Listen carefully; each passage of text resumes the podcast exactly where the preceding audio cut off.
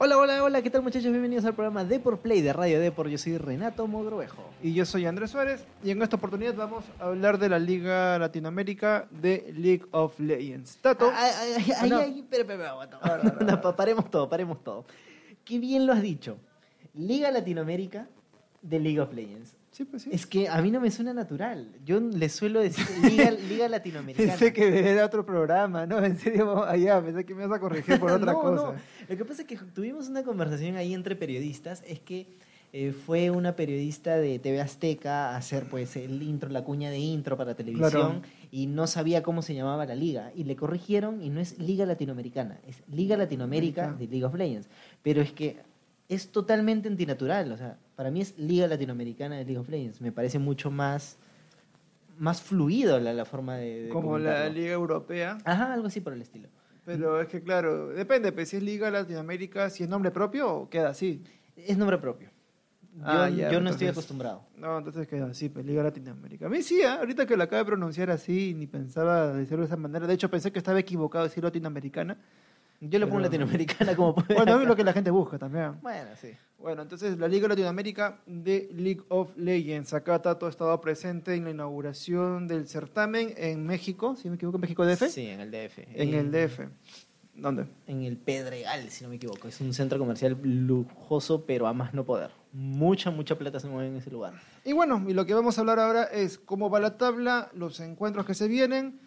Y también eh, de patadita recordarles que League of Legends en Perú también va a arrancar mañana la jornada 11. Hoy día a partir de las 7 de la noche arranca, 7 de la tarde, 7 de la tarde arranca la jornada 10. Así que todos muy atentos. Hoy y mañana son días claves para la tabla de League of Legends en Perú en Claro Guardians League. Y ahora sí hablemos de Latinoamérica. Bueno, en Latinoamérica también se mueve. Recordemos que son los ocho mejores equipos de La región. De toda la región. O sea, entran de Chile, México, Perú. Lamentablemente Perú hace como dos... Bueno, nunca ha tenido un representante directo. Han tenido jugadores dentro de la liga, sí. Eh, pero básicamente, pues todos los equipos de, bueno, todos los países de Latinoamérica tienen la oportunidad de llegar a- a- acá. ¿Y cómo va la tabla? Pues All Knights, Infinity Sports y Rainbow Seven, por lo pronto, son los mejores equipos de la liga con tres victorias cada uno y solamente una derrota. Yo pensé que al inicio de esta temporada íbamos a tener a un equipo que se despuntara. ¿Y quién pensaba yo que iba a ser? Isurus, porque fue el campeón de la, del split pasado, pero está media tabla con Pixel empatando Dos- con dos victorias dos y victorias dos derrotas. Dos derrotas, ex- exactamente. Y abajo de la tabla pues, pues tenemos Azules Esports, que viene a ser la U de Chile, eh, Furious Gaming de Argentina y Extreme Esports también de Chile, con una derrota y tres. Perdón, al revés. Tre- una victoria y tres derrotas. Ah, sí. Este, bueno, me llama la atención que la tabla esté manejada por bloque, ¿no? Si te das cuenta, No hay alguien que se despunte. sí, todo no está hay- bien ajustado. sí. De hecho, recuerden que los dos últimos de la Liga Latinoamérica son los que se juegan la baja en el torneo. Promoción relegación. Exacto. Pero ese es, a- eso es A una vez que año cierre, todavía. claro, una vez que cierre el torneo clausura. Justamente otros periodistas de esports de la región, de Argentina, de Chile, conversábamos y me decían que pese a que la nueva modalidad de esta liga es mucho más competitiva porque hemos tomado eh, en referencia a lo que ha sido Corea del Sur, eh, este torneo de apertura tampoco cuenta mucho. Lo que comentábamos el día de ayer con Claro Warnes League es que los equipos ahora se están asentando, si bien solamente van a quedar los cinco primeros cuando termine esta ronda, y luego uno de ellos va a quedar eliminado, y el primer puesto de la tabla pasa directamente a la gran final, ni siquiera tiene que jugar playoff ni nada.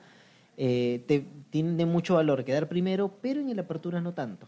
En el clausura sí te vas a jugar la baja. Acá, no. Acá simplemente tienes que conocer a tus compañeros y jugar bien. Y armar equipo, armar este, unas buenas sinergias con, tu, con tus compañeros. Bueno, el día de mañana, pe- perdón, el día sábado, el día sábado arranca este competitivo una vez que cierra eh, Claro Warriors League el día de mañana.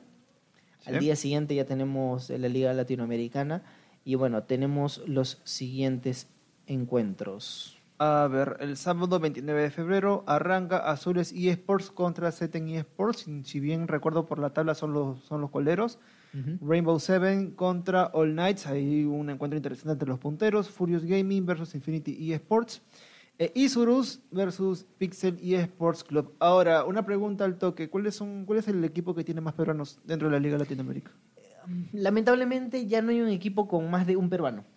Mm, Solamente, Hay uno. Solamente, bueno, sí. Por ejemplo, Infinity tiene un peruano ¿Quién eh, es? que es eh, Odi, no. Solid Snake. Ah, Solid Solid Snake. Eh, Isurus Gaming, eh, el tiburón de Argentina, tiene también un peruano que es Odi. Odi. Hay, otro, hay otros dos peruanos, uno que es Kuma y el otro no me acuerdo, pero todos están distribuidos en un equipo, un equipo, un equipo, un equipo. Ahora, hay una situación extraña que Isurus, perdón, Infinity Esports sí cuenta con dos peruanos, pero uno de ellos no se sabe su estatus, porque figura como suplente, pero está más como influencer y muy alejado del equipo, del equipo titular. Entonces no se sabe si va a participar o no durante esta semana. Y bueno, básicamente ese sería como que el equipo con más peruanos, ¿no? Porque recordemos que Infinity también tenía a Renju, que, se, iba a ser- que, bueno, que es, el tercer peruano, pero Renju se ha mudado a All Knights en esta temporada 2020. Y bueno, y las partidas del domingo 1 de marzo, ¿cuáles son? Infinity eSports contra X10 eSports, eh, Pixel eSports Club contra Rainbow Seven, All Knights versus Azules eSports y finalmente Isurus contra Furious Gaming. La, si quieren seguir la transmisión, pues bueno, pueden acceder a la sección de por play de la página depor.com a partir de las A partir de las 7 de la tarde también eh, comienzan, arrancan las partidas. 7 de la tarde hora peruana. O- no, no. 5 de la tarde, si no me equivoco. Lo que pasa es que estoy con el horario de, de ya de México. Claro, y claro. ellos hacen cambio de horario por, por verano. Creo que es como una hora aproximadamente. Una hora y creo es. que arrancan a las 4 porque es espectáculo de cine. Entonces a las 5 vendría a ser a Pe- en Perú, si no me equivoco. Bueno, Pero lo tienen durante toda la noche partidos súper, súper interesantes. Y recuerden que esto es un... ¿en qué formato, por cierto? ¿3 a 1? No, no, es- esto es tal cual como Guardians League, es una sola Una partida. sola partida, Una sola partida. ¿Por qué? Porque son cuatro horas de espectáculo y, e- y ahora recuerden que se han, ha mudado todo el competitivo a una sala de cine. Entonces la gente paga su entrada. y imag- Imagínate cuatro horas sentado ahí Ah, para no, ver un olvídate. espectáculo.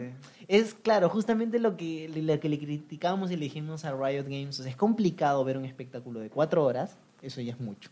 Ahora, si son partidos, imagínense, y les dijimos, imagínense que son partidos de fútbol.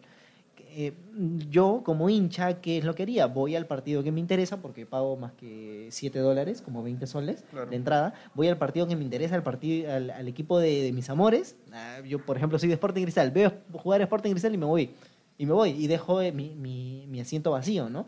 Entonces, por eso a veces cuando hacen paneos, eh, salen asientos vacíos, salteados, porque la gente va al baño, se va a comprar, o se va a su casa, o yo qué sé, o se, o se va a estirar las piernas, porque cuatro horas de espectáculos es No, muy, muy sí, largo. es, es considerable. Pero bueno, ya serán cuestiones de ver cómo se organizan, ¿no? De hecho, me imagino que es algo así como un abono, o al menos hacer un festival un poco más amplio, ¿no? Cuestión que si vas te puedes distraer, pero claro, ya eso es un presupuesto mucho mayor y dudo que lo hagan para cada encuentro de la fecha de Latinoamérica.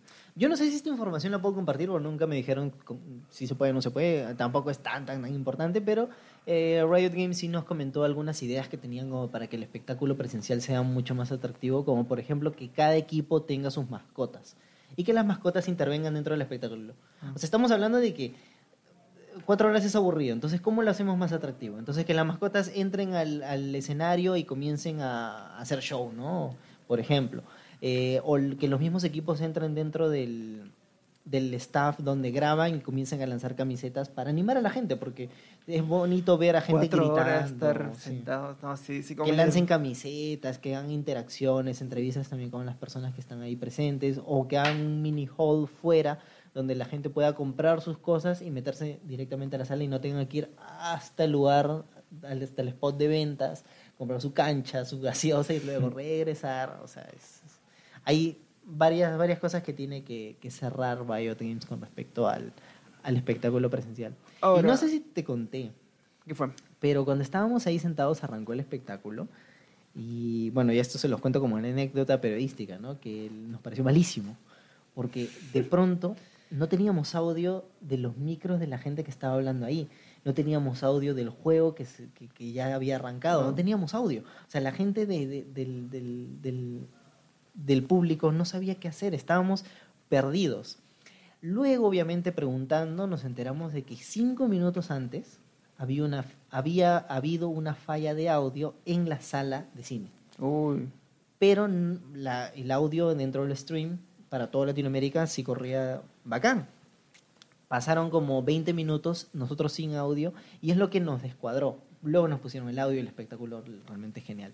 Pero lo que nos descuadró es que en ese momento nosotros no sabíamos si gritar o no, porque no sabíamos si nuestro audio entraba Sí, en los micros de ellos pensando de que, ah, mejor están haciendo silencio, Claro. porque no quieren, no quieren que se meta el ruido. Entonces nos descuadró. Y también uno, un, un espectador nos comentó, bueno, le comentó a Riot Games, que tampoco no, no le cuadraba mucho, no solamente por ese incidente, sino que él estaba en una sala de cine, él fue a una sala de cine y normalmente que haces en el cine, te quedas callado No. y ves la película y ves el espectáculo.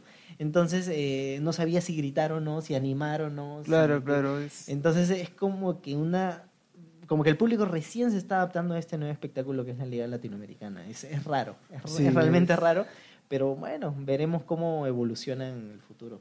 Sí, y sobre todo ya para las finales. Ya esta temporada, ¿cuánto cierra la Liga Latinoamericana? Eh, queda para largo, tenemos estamos en la semana 3, que son seis jornadas, perdón, cinco jornadas si no me equivoco, Hasta porque mitad inició- de año, Sí. que es la apertura. que es, hasta- que es este el Mid-Season Invitational. Termina esto y los equipos top top se van al Mid-Season Invitational y luego arranca la apertura. Bueno, tienen como... El clausura. El clausura, perdón. Tenemos como medio mes, un mes de descanso para luego el clausura.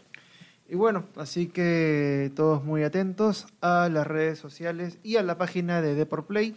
Ya con esto cerramos la transmisión dedicada a Liga Latinoamérica. Mi nombre es Andrés Suárez. Yo soy Renato Mogrovejo y muchas gracias por escucharnos. Chau, chau. Chau, chau.